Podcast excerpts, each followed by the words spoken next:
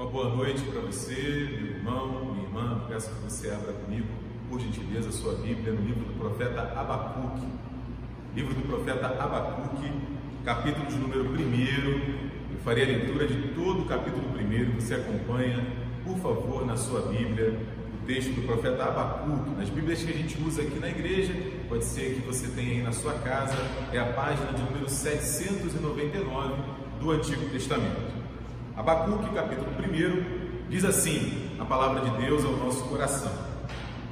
Sentença revelada ao profeta Abacuque. Até quando, Senhor, clamarei eu e tu não me escutarás? Gritar-te-ei violência e não salvarás.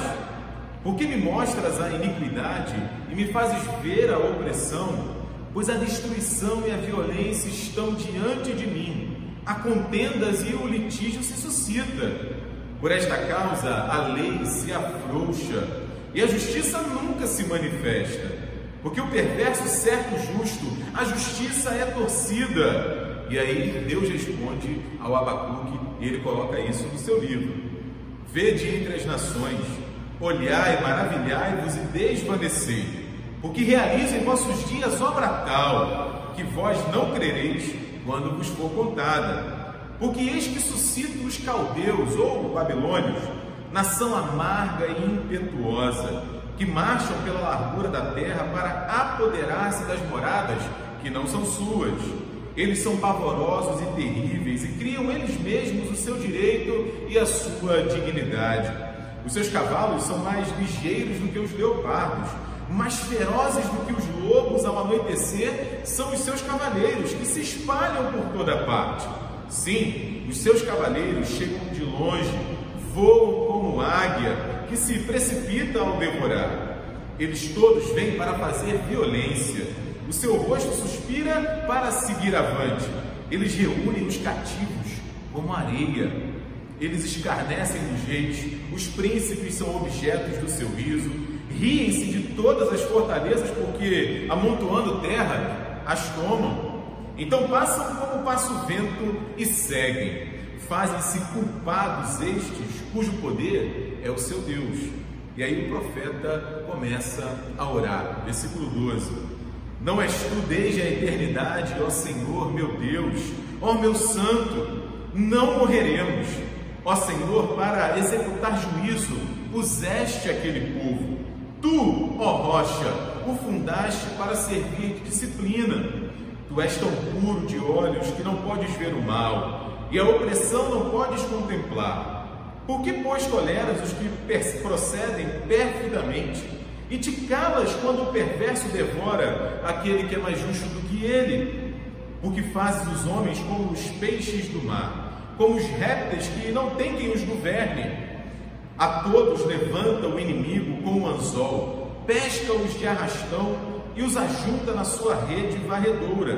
Por isso, ele se alegra e se regozija. Por isso, oferece sacrifício à sua rede e queima incenso à sua varredora, porque por elas enriqueceu a sua porção e tem gordura a sua comida. Acaso continuará, por isso, esvaziando a sua rede e matando sem piedade os povos.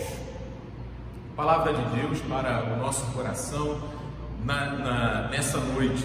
E o texto diante de nós, meus irmãos, ele trata de alguns dilemas que o profeta Abacuque viveu no seu tempo, quando ele percebe que Israel, a sua terra natal, o seu povo, a sua nação, estava prestes a sofrer uma grande tragédia, uma grande perda. O Abacuque vive no século 7 a.C., cerca de 2.700 anos atrás, e naquela época Israel, assim como outros países menores naquela região, sofria e sofria muito pela ameaça militar dos grandes impérios naquele momento da história cerca de 100 anos antes, o Reino do Sul, o Reino do Norte, em Israel, cuja capital era Samaria, foi dominado, foi atacado pelo grande império da Assíria, que foi sucedido pelo império da Babilônia, o império dos caldeus. E nesse momento da história, aqui quando Abacuque recebe a palavra de Deus, o império da Babilônia estava prestes a atacar o reino de Israel, visando ampliar o seu domínio bélico, o seu domínio militar. E o profeta, então, como todo homem de Deus, como toda mulher de Deus, faz o que a gente faz ainda hoje: ele ora, ele fala com Deus, ele eleva a sua voz ao Senhor que é o que nós fazemos em todo tempo na nossa vida e principalmente quando a crise se instala, quando a dificuldade surge na nossa caminhada. O Abacuque sabia, como eu e você sabemos hoje também, que Deus age, que Deus faz milagres, que Deus faz aquilo que nós não podemos fazer. E aí o problema surge e os dilemas que eu me referi no começo surgem exatamente quando Abacuque ora e, em primeiro lugar, Deus demora a responder.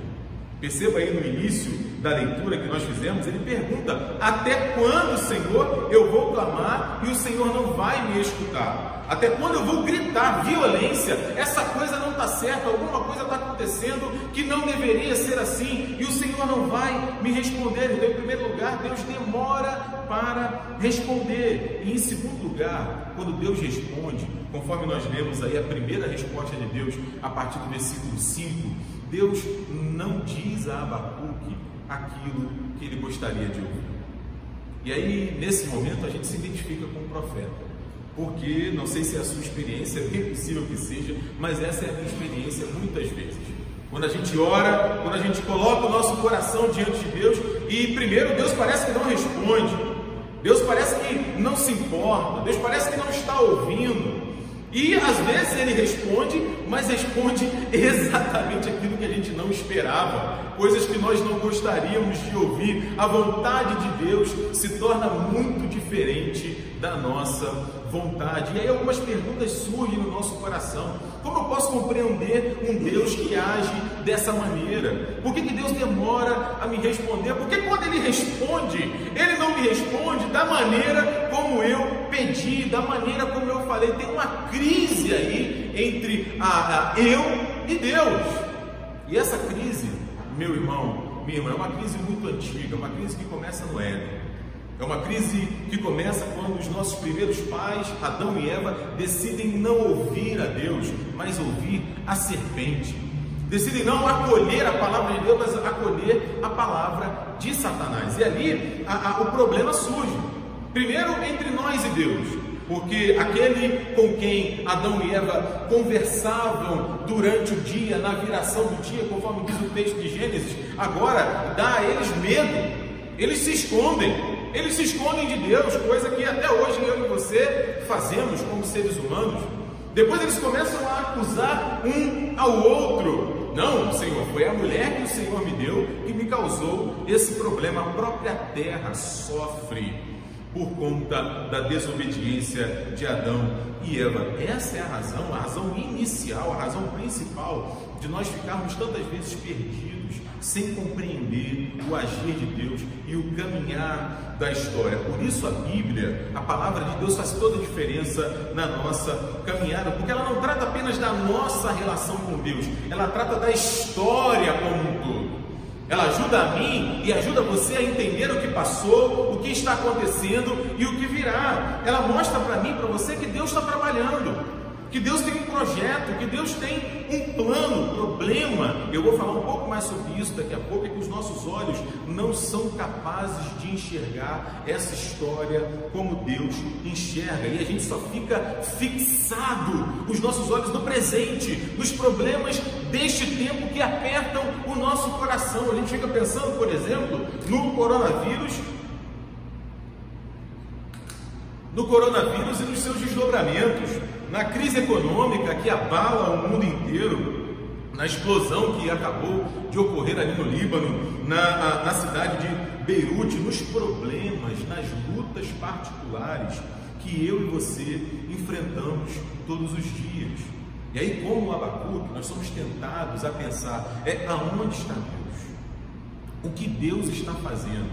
Por que, que Deus não me responde? E aí, é, é, eu quero refletir um pouco mais detidamente com vocês nessas questões que são difíceis da gente lidar e que o Abacuque vive e que eu e você também enfrentamos nos nossos dias. A primeira é exatamente essa, a respeito do silêncio de Deus. Quantos de nós nos perguntamos por que Deus não fala claramente? Por que Deus não me mostra o caminho? Principalmente, claro, quando nós estamos em crise, quando a ansiedade aperta o nosso coração e a gente precisa de uma resposta para definir o rumo da nossa vida. E aí a gente fala com Deus como o Abacuque fala: Até quando, Senhor? Até quando eu vou clamar e o Senhor não vai me escutar? Por que, que Deus parece tantas vezes estar em silêncio? Essa é uma questão. Uma outra questão é a seguinte: por que, que Deus parece tantas vezes é, é, simplesmente não ter poder para agir? Por quê? Por que, que a gente olha para a realidade, o Abacuque faz isso, ele faz isso no versículo 3, Senhor, por que, que o Senhor me mostra a iniquidade? Por que, que o Senhor me faz ver a opressão? Por que, que diante dessa realidade caótica que nós estamos vivendo, da ameaça iminente da invasão dos caldeus, o Senhor não faz nada, o Senhor não age? Senhor, trazendo para a nossa realidade hoje, não é possível só no Brasil são mais de 100 mil mortes dessa doença. Cadê a vacina? Cadê o remédio? Senhor, quantas pessoas desempregadas? Senhor, olha o corrupto, olha o mal. O Senhor não vai fazer nada. Senhor, olha para este problema, para esta crise que eu estou enfrentando agora, porque o Senhor não age. Essa é uma outra questão difícil. Por conta disso, Diz o versículo 4 que o mal cresce, a injustiça cresce. Cada vez mais as pessoas vão achando que trapacear, roubar, mentir, extorquir, matar, agir de forma leviana, maldosa, deliberada, está tudo bem. Está tudo bem, afinal de contas, parece que Deus não está nem aí. Inclusive, coloca-se em questão o caráter de Deus. Não sei se você já ouviu, mas eu já ouvi muitas vezes. Não, é possível. Se houvesse um Deus bom que se importasse com a humanidade, nós jamais viveríamos essa realidade. Se houvesse um Deus todo-poderoso que de fato amasse a sua criação, né, nós não veríamos tanto mal, tanta doença, tanta maldade. O caráter de Deus é questionado, questiona-se inclusive lá no versículo 14 do texto lido, o sentido da vida o sentido da vida, porque o profeta compara a humanidade com animais. Compara a humanidade com animais que não têm orientação, que não têm direção, que não têm destino. E quantos não têm estado assim nos nossos dias? Desiludidos, desesperançados, desalentados, desalentados, sem sentido na vida, porque aparentemente Deus está ausente. Aparentemente, Deus, é, se tem poder, não quer agir. Essas são questões difíceis que o Abacuque enfrenta e que nós enfrentamos também. Eu quero pensar um pouco com você agora o que leva o profeta a agir dessa maneira. E é uma reflexão atemporal. É uma reflexão que tem a ver com o Abacuque quase 3 mil anos atrás e tem a ver comigo e com você hoje também. Porque, em primeiro lugar, é muito comum, é muito comum, eu já me referi isso a isso há pouco, não é? No meio da dor, no meio do sofrimento, no meio da crise, a gente não enxerga nada além daquilo que nós estamos vivendo.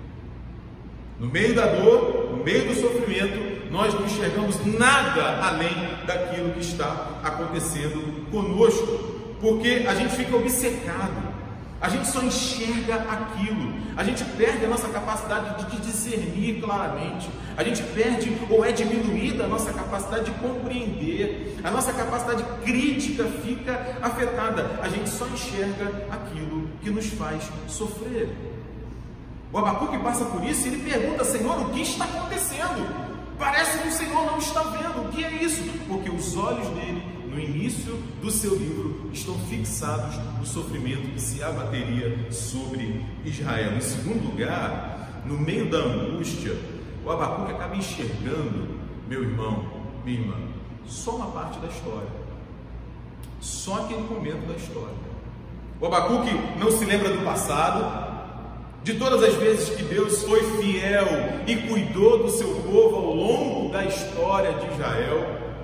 O Abacuque não olha para o presente, todas as promessas que Deus fez, todas as palavras que Deus deu ao seu povo de cuidado, de companhia, de bênção, de futuro. Não, ele só fica com os olhos fixados no presente. Ele não vê o quadro completo, como se costuma dizer. Isso acontece comigo e acontece com você também, muitas vezes. O Stênis Márcios, um músico cristão, ele fala ao nosso coração a esse respeito quando ele canta a sua música, O Tapeceiro. E ajuda a gente a pensar sobre isso. Ele diz assim: ó, o tapeceiro, ele não se engana, ele sabe o fim desde o começo.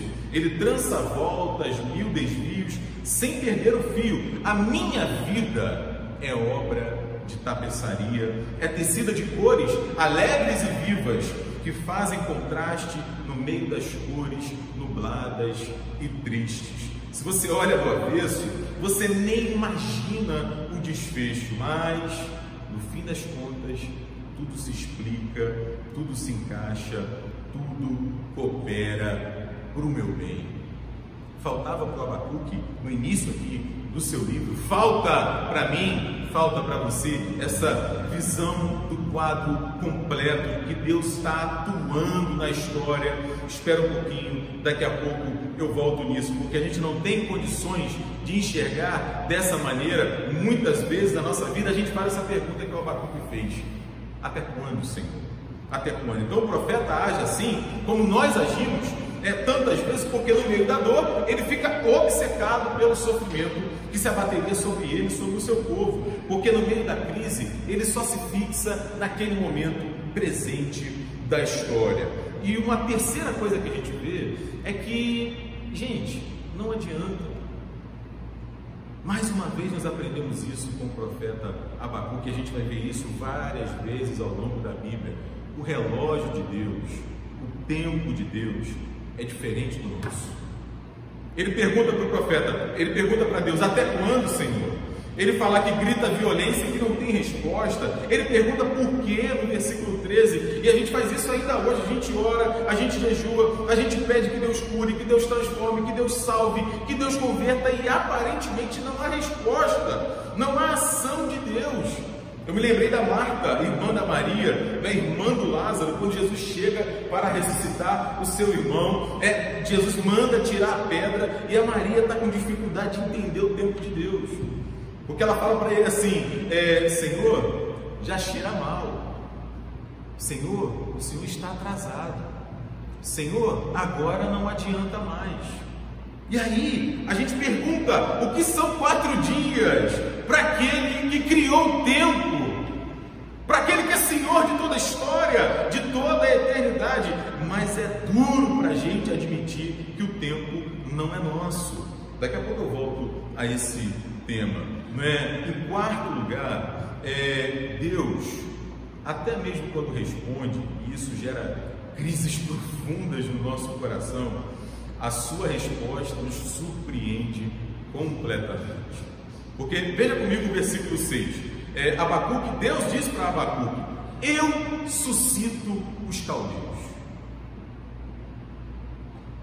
Peraí, tem alguma coisa que não está batendo. Você lembra que a crise do Abacuque é exatamente porque os caldeus vão invadir Jerusalém, vão invadir Israel. E agora vem Deus dizendo que é Ele quem suscita os caldeus, é Ele que está enviando os babilônios. Não estou entendendo.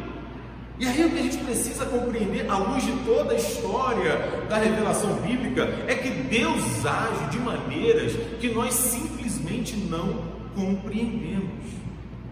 E a gente custa admitir que Ele é Deus e Ele pode fazer isso e nós não somos. E nós não podemos agir dessa maneira. E a gente questiona, a gente luta, a gente não aceita. O Abacuque passou por isso e nós passamos também. E aí agora eu quero fazer um exercício aqui com vocês, tentar, à luz do texto bíblico, responder esses dilemas, responder esses questionamentos, responder é, é, é, por que, que o Abacuque está vivendo essa crise na sua caminhada? Né? Por que, que a gente tantas vezes não compreende o que Deus está fazendo? Em primeiro lugar, o Abacuque se lembra e ele aprende aqui que toda a história está debaixo do controle do Senhor. Toda a história. E um texto que nos dá essa pista é exatamente o versículo 6 do capítulo 1, quando Deus diz para Abacuque: Eu suscito os caldeus. Os caldeus, os babilônios foram suscitados, foram provocados pelo próprio Deus. Aliás, não apenas eles, mas todo e qualquer evento histórico não são obras do acaso, meu irmão, minha irmã, não são coincidências, não. Todos os eventos estão debaixo do propósito e da vontade de Deus. Que os, o que os babilônios fariam, fariam porque Deus permitiu. E o texto demonstra que Deus, então, ele cuida não apenas de Israel, do seu povo, mas ele cuida também conduz a Babilônia e todo o universo, toda a realidade.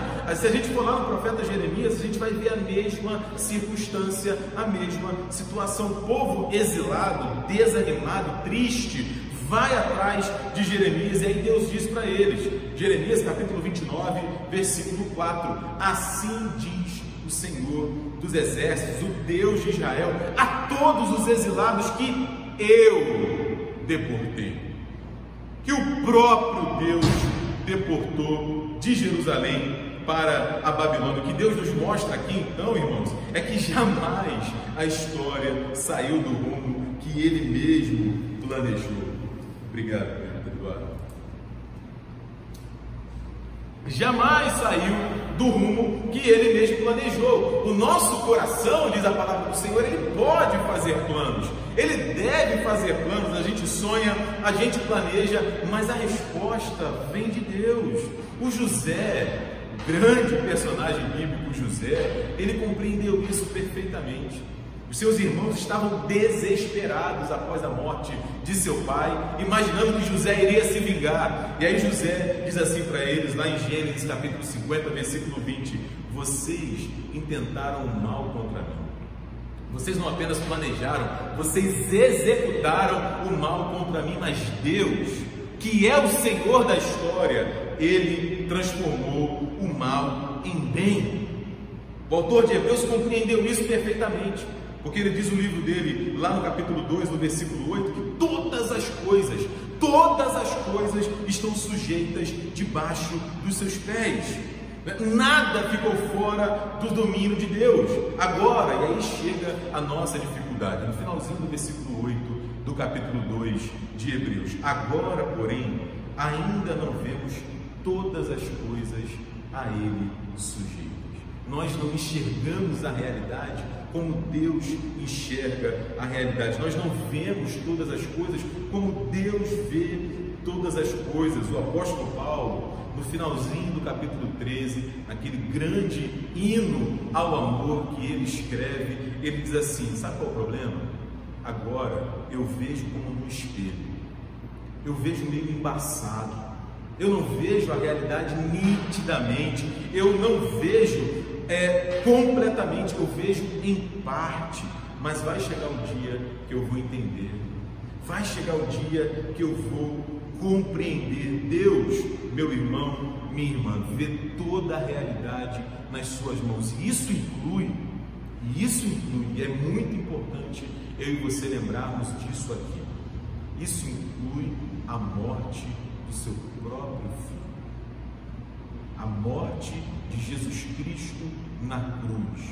Faz parte dessa história que nós não entendemos, que nós não compreendemos, mas que Deus conhece muito bem e sabe, inclusive, o final, para dar o fim que Ele mesmo planejou. O seu filho morreu na cruz por mim e por você. A gente costuma cantar o hino de número 163, chamado Direção Divina. E a última estrofe diz assim: ó, as tuas mãos dirigem o meu destino. Acaso para mim não haverá. O grande Pai vigia o meu caminho e sem motivo não me afligirá. Eu encontro no seu poder constante, é, perdão, constante apoio. Forte é seu braço insone é o seu amor. Por fim, entrando na cidade eterna, eu louvarei meu guia e salvador. Amém. Amém. Ele conduz o nosso caminho. Então, para que eu entenda, é tanto quanto me for possível entender, enfrente os momentos de crise e de dor que a vida impõe sobre mim, em primeiro lugar, eu preciso lembrar disso.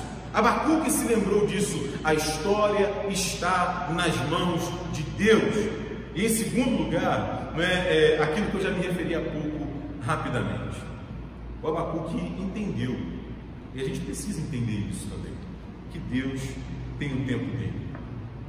Deus tem o tempo dele, que pode ser muito diferente do nosso. E aí veja o que ele faz no capítulo 2, no versículo 1, no texto que nós não lemos. Ele faz assim: Por-me-ei na torre de vigia, colocar-me-ei sobre a fortaleza e vigiarei para ver o que Deus me dirá e que resposta eu terei à minha queixa. O que o Abacuque faz? Ele se coloca na posição de prontidão para ouvir o Senhor para receber a resposta de Deus. E como já disse Marcos Almeida, não é um músico cristão também, esperar, meu irmão, esperar é caminhar.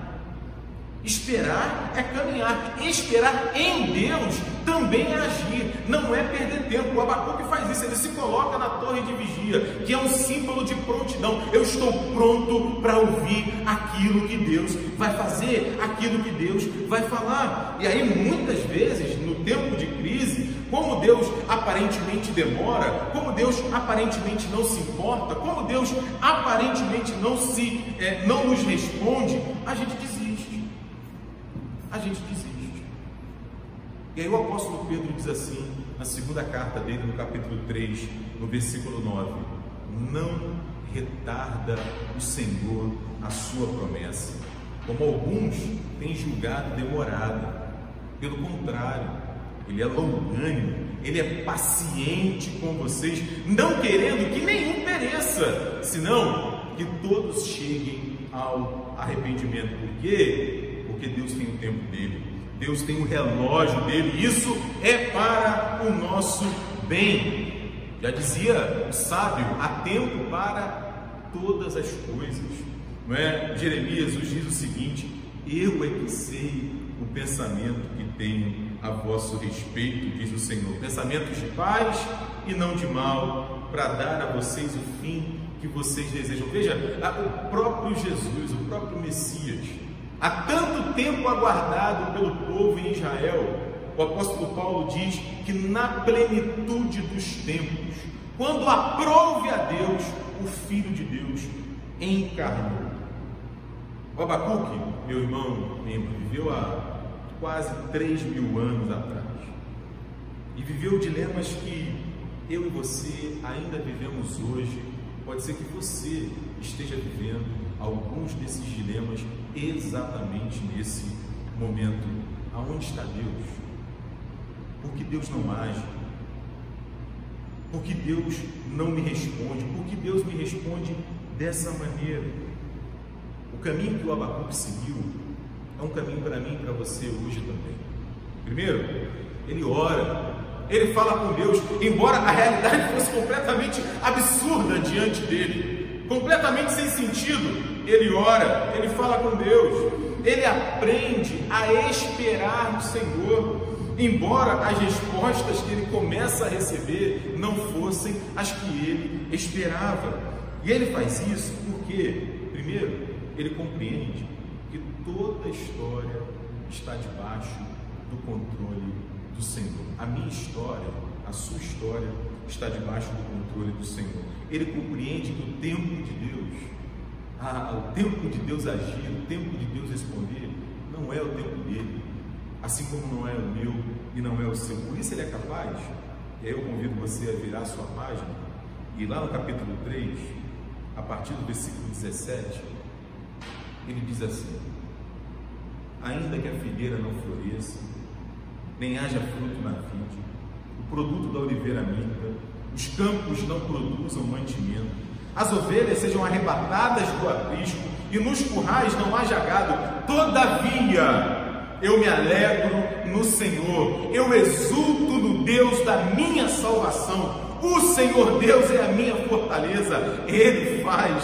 os meus pés como os da corça, Ele me faz andar altaneiramente, Ele me faz andar de cabeça erguida. Que essa seja uma confissão de fé para você também neste tempo, meu irmão, minha irmã. Que Deus te abençoe. Amém?